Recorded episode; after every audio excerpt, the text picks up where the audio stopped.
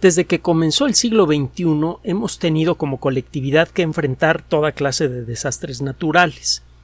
Terremotos de magnitud 9, tsunamis, erupciones volcánicas ultraviolentas, eh, hemos tenido que enfrentar una pandemia y epidemias no tan generalizadas, pero bastante más terribles que la de COVID-19, por ejemplo, las epidemias de ébola en la costa occidental y en el centro de, de África, que aunque no reclamaron afortunadamente tantas víctimas como la pandemia de COVID, lo cierto es que el, ébola es una enfermedad tan terrible que el saber que existe una epidemia, aunque parezca controlada, es para quitarle el sueño al más pintado. Hablamos ahora de calentamiento global antropogénico, etcétera, etcétera, y eh, de alguna manera se nos ha metido en la cabeza que los mayores problemas que tenemos en cierto modo vienen de afuera. Por ejemplo, la posibilidad de que aparezcan otros virus peligrosos, que siempre existe. De hecho, si espera usted el tiempo suficiente es una certidumbre, no una posibilidad. La posibilidad de terremotos grandes, bueno, para qué le cuento. Huracanes, incluso el impacto de un gran meteor, meteorito.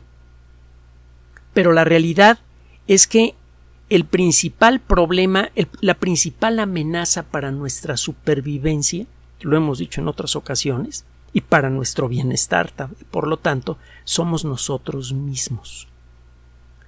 Este es, es un hecho de tan obvio que muchas veces ni, lo, ni pensamos en él.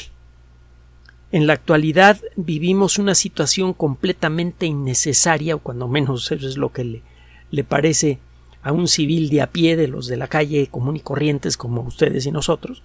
Eh, la, situación actual en Ucrania, etcétera, se antoja completamente absurda, innecesaria. Eh, eh, la provocación que disparó este conflicto se antoja más que irresponsable, etcétera. Pero bueno, el, el, caso es que como consecuencia de esta crisis, que solamente es entendible si se analiza desde la perspectiva del poder, de la geopolítica, estamos muy cerca de una guerra nuclear. Y eh, bueno, la destrucción ambiental generada por el exceso de población, por el esquema que tenemos de sobreexplotación de las riquezas y concentrar el resultado de esa explotación en pocas manos, etcétera, etcétera, está generando una degradación ambiental acelerada que no está siendo reconocida como un peligro por la colectividad y eso la hace más peligrosa. Bueno, aquí tiene usted un ejemplo del tipo de peligro que representamos nosotros para nosotros mismos. Ahora no creo que vamos a acabar esta nota con un eh, dejándole una sensación de mala onda, al revés. Ya verá por qué. La IEEE es una organización internacional que integra a ingenieros en electricidad y electrónica de todo el mundo. Y con electricidad y electrónica pues estamos cubriendo una gama muy amplia de especialidades. Obviamente involucra la computación con todos sus vericuetos, obviamente involucra a la generación y transmisión de energía eléctrica, maquinaria pesada para la industria que se basa en electricidad, transporte basado en electricidad, que es prácticamente todo el transporte por, por rieles, incluso las locomotoras diésel utilizan en realidad motores eléctricos. Eh, la maquinaria diésel que llevan muchas locomotoras sirve para generar la electricidad que mueve al, tren. Bueno, el caso es que la IEEE es una organización de alcance mundial con un montón de especialidades, es interesantísima. Eh, tengo el, gusto y el honor de, que una vez me publicaron un trabajo internacional sobre temas de computación. Eh, es una organización que, entre otras cosas, publica activamente. Tiene muchas revistas de muy buena calidad. La primera que yo recuerdo, creo que fue la primera, eh, eh, se, llama Spectrum. Publica sobre todos los temas que involucra a la IEEE, un espectro muy amplio de temas, de ahí el nombre. Y bueno, la cantidad de trabajos por publicar en, la revista era tan grande que, como sucede con grandes editoriales en el mundo de la ciencia y la tecnología, IEEE ahora edita muchas revistas diferentes. Una de ellas se llama Access, acceso en, en castellano.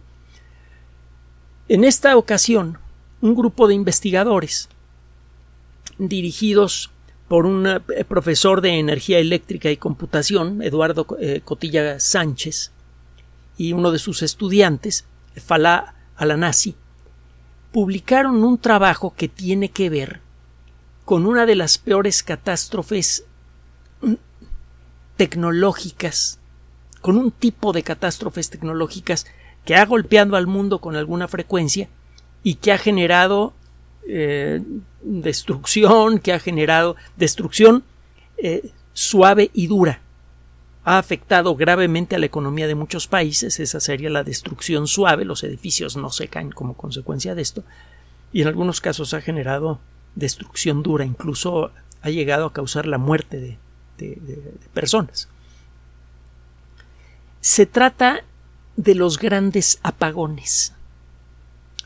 Por ejemplo, en 1965 hubo un apagón espectacular que afectó a Canadá y a los Estados Unidos. Eh, va a encontrar referencias hasta en la Wikipedia. El 9 de noviembre de 1965 se cortó una buena parte de la electricidad, prácticamente toda la electricidad que alimentaba a una a casi toda la la, provincia de Ontario en Canadá y a los estados de Connecticut, Delaware, Maryland, Massachusetts, New Hampshire, New Jersey, Nueva York, Pensilvania, Rhode Island, Vermont. 30 millones de personas se quedaron sin electricidad hasta por 13 horas. Y la causa de este apagón fue eh, una pequeña falla en un dispositivo protector contra sobrecargas en, ah, una estación hidroeléctrica en Ontario, cerca de las ah, eh, cataratas del Niágara. Ese día y a esa hora, millones de personas utilizaban activamente la electricidad y era la época en la que no se ahorraba la electricidad. Ni las lavadoras, ni las secadoras, ni los sistemas de aire acondicionado, ni eh, los hornos eléctricos y estufas eléctricas que son muy comunes en algunas partes de, los Estados Unidos y Canadá, ni eh, eh, vaya, ningún dispositivo, los focos que eran de filamento, ningún dispositivo que usara electricidad estaba pensado para consumir poca electricidad. Había muchísima gente utilizando muchísimos dispositivos y estaban consumiendo una cantidad brutal de electricidad. La electricidad se dispersa hasta nuestros hogares por una red que es soportada por una serie de subestaciones.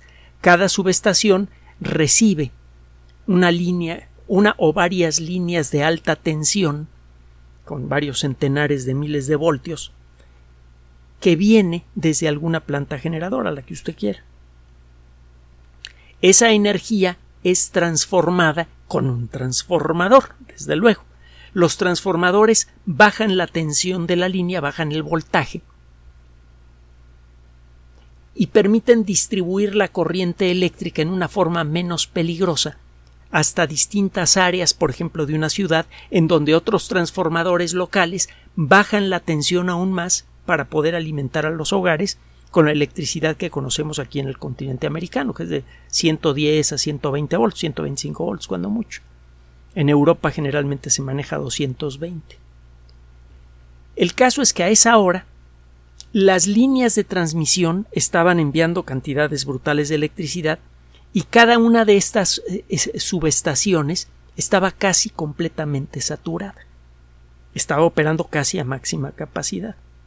Para hacerle corta la historia, eh, el comportamiento de este circuito protector, el comportamiento inesperado de este circuito protector, que fue colocado en una presa hidroeléctrica en eh, Queenston, Ontario, cerca de las cataratas del Niágara, generó un efecto dominó una de las subestaciones eh, dejó de operar porque este eh, circuito protector se disparó de manera eh, indebida. Esto hizo que esta central dejara de transmitir electricidad. Cuando esto sucede normalmente, por la forma en la que está construida la red eléctrica, se puede evitar un apagón mayor en una zona grande, la zona que alimentaba la subestación, pasándole la carga a otra subestación. Muchas veces las subestaciones operan con exceso de capacidad. Están operando a la mitad o menos de su capacidad. Si una subestación se cae, alguna de las subestaciones cercanas puede tomar la carga de la subestación que se cayó y los usuarios a veces ni se enteran de lo que, de lo que ocurrió o si se enteran ocurre un pequeño apagón que rápidamente se resuelve. El caso es que prácticamente todas las subestaciones estaban operando a máxima capacidad, una se apaga, le pasa su carga a otra subestación que estaba cerca del límite de su capacidad, de pronto le llega más carga, y una sobrecarga podría quemar una subestación, que es una instalación muy grande, muy costosa y difícil de reemplazar. No solamente costaría mucho dinero arreglar una subestación, sino que además, inevitablemente, por un tiempo prolongado, la gente que está conectada a esa subestación se quedaría sin electricidad. Entonces, para proteger las subestaciones, existen sistemas que evitan estas sobrecargas y desconectan la subestación. La primera subestación falla, le pasa su carga a la segunda subestación, que ya estaba al límite de su capacidad, falla rápidamente y la carga grande de las dos subestaciones que fallaron se pasa a otras subestaciones que sufren la misma suerte se sobresaturan y se, detienen. En un intervalo de tiempo muy corto, este proceso hizo que se saturaran prácticamente todas las subestaciones de un área gigante y el resultado fue verdaderamente brutal. En cinco minutos después de haberse iniciado el proceso, había 30 millones de personas sin luz. Y como le decía, en, en algunos casos se quedaron hasta 13 horas. Estos eventos pueden ser provocados por la falla de un dispositivo barato, que fue este caso, puede ser provocado por una tormenta solar. Cuando el Sol sufre una explosión especialmente violenta y por mala suerte la burbuja de gas hipercaliente, hecho de átomos destrozados, choca con la Tierra, cuando esto llega a suceder, la atmósfera de la Tierra se carga con esa energía la parte superior de la atmósfera, la ionosfera. Y luego le digo exactamente cómo ocurre el proceso de transferencia, tiene algo que ver con lo que sucede con los hornos de microondas. Parte, una parte importante de esa energía puede ser capturada por cualquier pieza conductora de electricidad grande que esté cerca del suelo. Los cables eléctricos que transmiten grandes cantidades de energía desde las eh, plantas generadoras hasta las subestaciones actúan como antenas que capturan esa energía excesiva que fue depositada en la atmósfera. Entonces, en lugar de llevar una X cantidad de megawatts esos cables, de pronto la cantidad de energía que transmiten es mucho mayor porque capturaron parte de esa energía actuando como antenas. Y el resultado pues, es el que le acabo de decir. Una subestación se satura, le pasa la chamba a otra que se satura, y al cabo de un ratito tiene usted una caída masiva de subestaciones. También ha pasado eso. Imagínese si está a la mitad de un elevador, si eh, eh, ocurre a la mitad de una eh, cirugía y no se tienen suficientes recursos para mantener funcionando al hospital generando su propia electricidad por muchas horas, lo que sucede con el tráfico, lo que sucede con la comida congelada si no se restaura pronto la, energía, la, la reacción en cadena que tiene un apagón gigante, que además sea de larga duración, que generalmente van junto con pegado, es enorme. Y las causas pueden ser muchas. Con el paso de los años hemos aprendido a distinguir la mayoría de las causas de estas caídas y hemos aprendido a evitarlas o a contenerlas.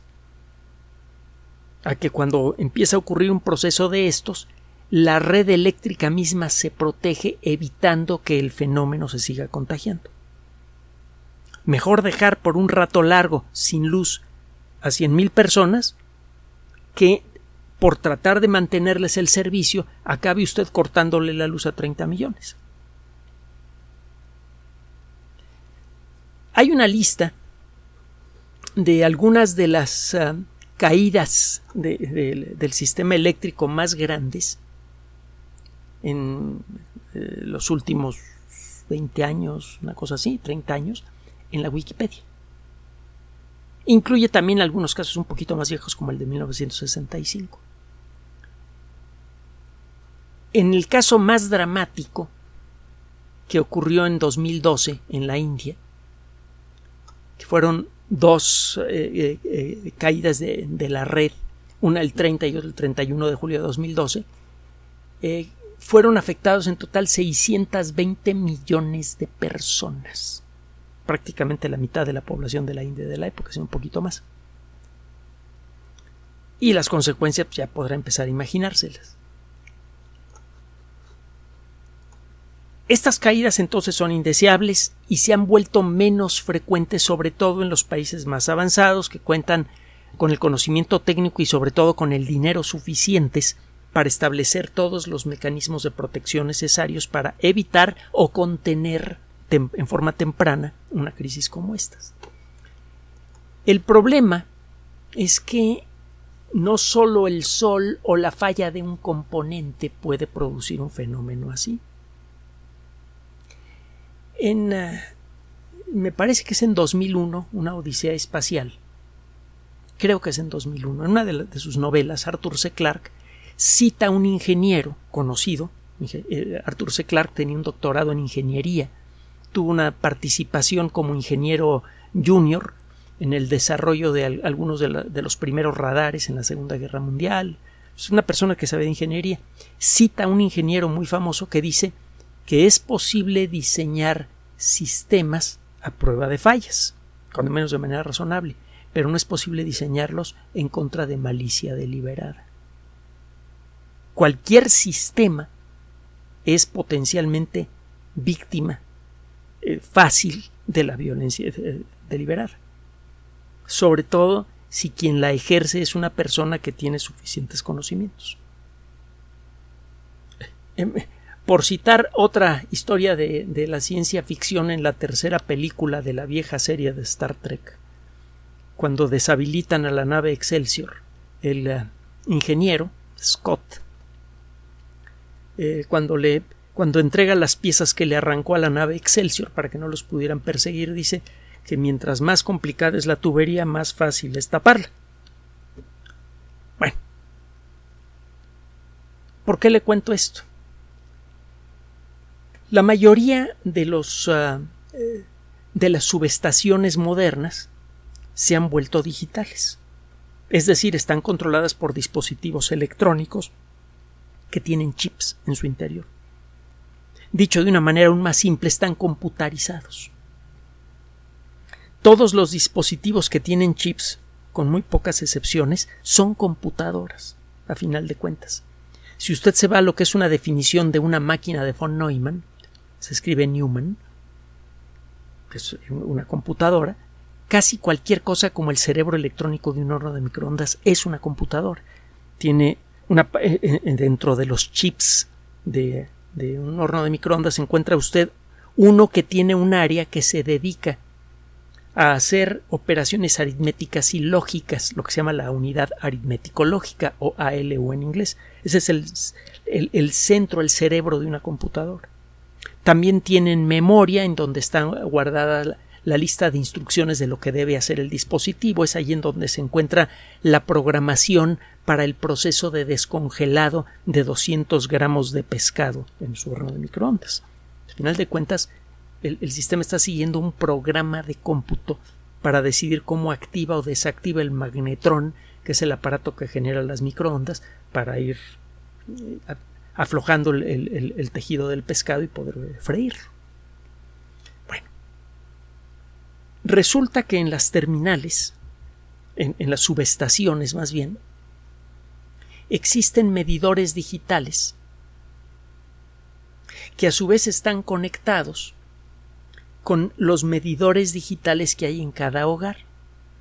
La medición del consumo eléctrico en muchos países del mundo ya no se hace como antes, con una persona de la compañía que recorría casa por casa para ver el medidor eléctrico y poder anotar en una hoja de papel cuál era la lectura del medidor cada día 15 del mes, por ejemplo. Cada dos meses, según cómo se cobre en el lugar donde nos escucha. Ahora, un dispositivo electrónico inteligente que está dentro de nuestros medidores caseros envía la señal a la subestación y a su vez esa información acaba llegando a los sistemas apropiados de la empresa para que se sepa cuánto le deben cobrar a usted. Esa misma información sirve para saber en, en tiempo real quién está consumiendo cuánto. Entonces usted puede saber que en tal bloque de casas de tal colonia, de tal eh, parte del Estado de México, del Distrito Federal, se están consumiendo en este momento tantos kilowatts. Esto permite calcular el desempeño de las subestaciones y permite ir eh, entregándole eh, carga a distintas subestaciones para ir balanceando la cosa, para que una subestación no trabaje mucho y las otras trabajen poco. Esto permite llevar una carga más balanceada, esto permite reducir el desgaste excesivo de algunas piezas de las subestaciones, esto reduce la posibilidad de que ocurra un apagón inesperado. Si eh, los elementos de cualquier dispositivo en el mundo de la ingeniería están trabajando dentro de sus especificaciones, se puede estimar cuál es la probabilidad de que ese dispositivo falle al día, al mes, al año. Basándose en esos datos, es que se planea, por ejemplo, el mantenimiento de las locomotoras, de los motores de aviación, etcétera, etcétera. En promedio se sabe que un motor de aviación de tal, de tal modelo que es operado de manera regular dentro de las especificaciones del fabricante va a necesitar que le echen un vistazo nomás para ver si no tiene alguna cosa fea cada tantos mil kilómetros de vuelo. Todo esto se basa precisamente en la información que se ha obtenido desde hace ya tiempo gracias a los medidores digitales. En el caso de la red eléctrica, los medidores digitales en nuestros hogares pueden están entregando información crucial para que la red eléctrica pueda balancear su carga y, y que ningún elemento de esa red eléctrica opere siempre con sobrecarga porque eso puede hacer que falle de manera inesperada y puede generar un efecto dominó como el que le mencioné usted sabe realmente cuánto están demandando los usuarios de electricidad y puede balancear la carga en forma dinámica, es decir, momento a momento, para hacer que todo el dispositivo, eh, toda la red esté funcionando siempre de manera óptima. Se reducen costos de mantenimiento, se reduce la posibilidad de caídas de la red eléctrica, todo muy bonito. Bueno, resulta que los lectores digitales caseros, los que hay en, el medidor de su casa, pues son computadoras. Y no fueron pensados algunos de ellos en, precisamente en atacantes cibernéticos. Quiero aquí hacer una, breve pausa, que la he hecho otras veces, ya se, se acordará usted. Los hackers son personas ultra honestas que nunca roban ni rompen nada. Son personas que a veces tienen personalidades un tanto extremas, o no fuman o fuman como chacuacos. O son muy, muy, muy quisquillosos para lo que comen, o se la pasan comiendo papitas y refresco todos los días frente a la computadora. Pero eh, eh, usted va a encontrar toda clase de personalidades en el mundo de los hackers. Vaya si lo sabré. Pero lo cierto es que los hackers son uniforme y escrupulosamente honestos. Por eso a mí me molesta no quiero decirle lo que siento cuando escucho que se utilice el término hacker para referirse a un atacante cibernético, sobre todo a un atacante que rompe cosas por terrorismo. lea el libro Hackers de Steven Levy, con Y y con B chica para que vea quiénes son los verdaderos hackers. ¡Qué demonios! Y a mucho orgullo. ¡Qué demonios también! Bueno, regresando al tema. Un eh, grupo de investigadores entonces dirigidos por el doctor eh, Cotilla Sánchez se pone a estudiar las características precisamente de estos eh, medidores eléctricos Los medidores eléctricos reciben eh, electricidad por bloque. Tiene usted un grupo, por inventarme un número, de 100 medidores eléctricos que corresponden a 100 hogares. Y este bloque de 100 recibe electricidad de una línea. Eh, em, nos estamos imaginando que en una cierta ciudad eh, la empresa que ofrece el servicio eléctrico distribuye la electricidad en bloques de 100 medidores que normalmente son 100 hogares, a menos que tenga usted una instalación especial en su casa, en cuyo caso puede tener dos medidores o tres, por ejemplo, si tiene corriente trifásica. Algo que se hace un poquito más eh, frecuente en la actualidad porque hay muchos dispositivos eléctricos muy interesantes que ayudan a ahorrar mucha energía, como las estufas de inducción, que muchas veces requieren corriente trifásica. Pero bueno, el caso es que estas computadoras que están adentro de los medidores caseros están protegidas contra ataque cibernético, pero no muy bien protegidas, que digamos. Además depende del modelo, algunos modelos son mejores que otros. Entonces, si usted tiene una red de este tipo y tiene medidores eléctricos de distintas marcas, aunque todos se vean iguales o de distintos modelos, un atacante cibernético podría detectar algunos medidores que son vulnerables a ataque cibernético.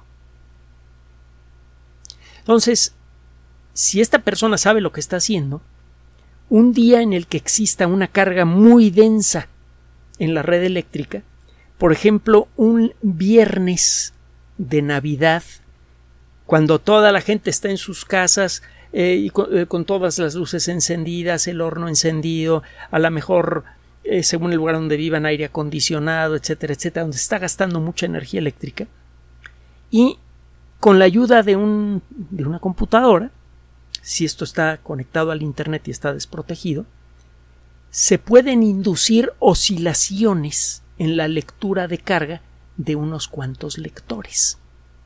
Usted puede hacer que unos pocos lectores empiecen a entregar eh, lecturas falsas. En un momento dicen que están consumiendo mucha electricidad, en el siguiente momento dicen que están consumiendo poco. Esta inestabilidad en el consumo puede ser problemática. Normalmente usted le está entregando una cantidad más o menos constante de electricidad a este bloque de 100 medidores porque lo normal es que la cantidad de carga eléctrica que se consume en un hogar eh, cambie muy lentamente. Usted prende los focos de una habitación y prende su televisor y está usted un rato viendo televisión. La cantidad de energía eléctrica que gasta es más o menos pareja. Luego apaga eso y se va usted a la cocina, prende la luz, prende algún dispositivo que gaste electricidad y de nuevo durante un rato el consumo de electricidad es más o menos parejo. No hay oscilaciones brutales de un momento a otro en la cantidad de energía que está usted demandando en su casa. Bueno, pero este ataque cibernético hace que, que algunas, eh, algunos medidores caseros empiecen a enviar la señal de que a veces están consumiendo muchísima electricidad y a veces no. Esto puede hacer que el suministro eléctrico para, que, para este bloque de 100 medidores rebase la capacidad de la, de la subestación y eso puede hacer que la subestación corte la electricidad al sistema. Si esto ocurre en, el, en un momento no apropiado, en lugar de que esa subestación pueda pasarle la carga a otra subestación para seguir manteniendo con electricidad a todos los hogares de la zona, la segunda subestación de pronto se satura y falla, y luego la tercera y luego la cuarta se viene este efecto de dominó. Se podría provocar a voluntad en ciertas circunstancias y sabiendo lo que está haciendo un apagón masivo. Y lo peor del asunto, según los autores de este estudio, es que si las circunstancias son apropiadas, esto se puede conseguir atacando a una pequeña fracción, muy pequeña fracción, del número de medidores que hay en una zona. Entonces usted podría inducir estas oscilaciones en las lecturas de los medidores en una zona, en unos pocos medidores, y si calcula usted el momento apropiado, de pronto hay un apagón masivo.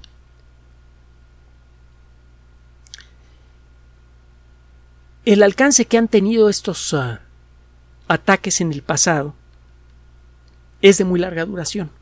En el momento dejan sin luz a millones de personas, pueden ocurrir accidentes, gente atrapada en, en elevadores, gente atrapada en, cuartos sin ventanas, por ejemplo, en oficinas, en centros de trabajo, etcétera, etcétera. Pronto se corta el aire acondicionado, se pueden producir eh, refrigeradores que dejan de operar y la comida se echa a perder por toneladas, etcétera, etcétera, etcétera. Eso de arranque ya tiene un efecto muy grave. Pero muchas veces los efectos secundarios de estas crisis, sobre todo si son muy grandes, se pueden arrastrar por años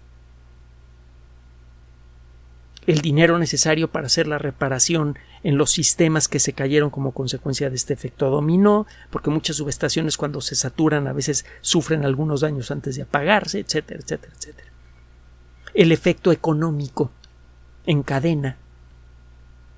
Si usted pierde de pronto muchísimo dinero en comida congelada, pues no es algo que vaya a recuperar el día de mañana las compañías aseguradoras que lo puedan proteger van a tener un gasto fuerte y eso, si, el gasto es suficientemente grande, eso va a tener impacto en la bolsa de valores, etcétera, etcétera, etcétera. Entonces se trata de un ejemplo más de un elemento en el que debemos pensar con mucho cuidado.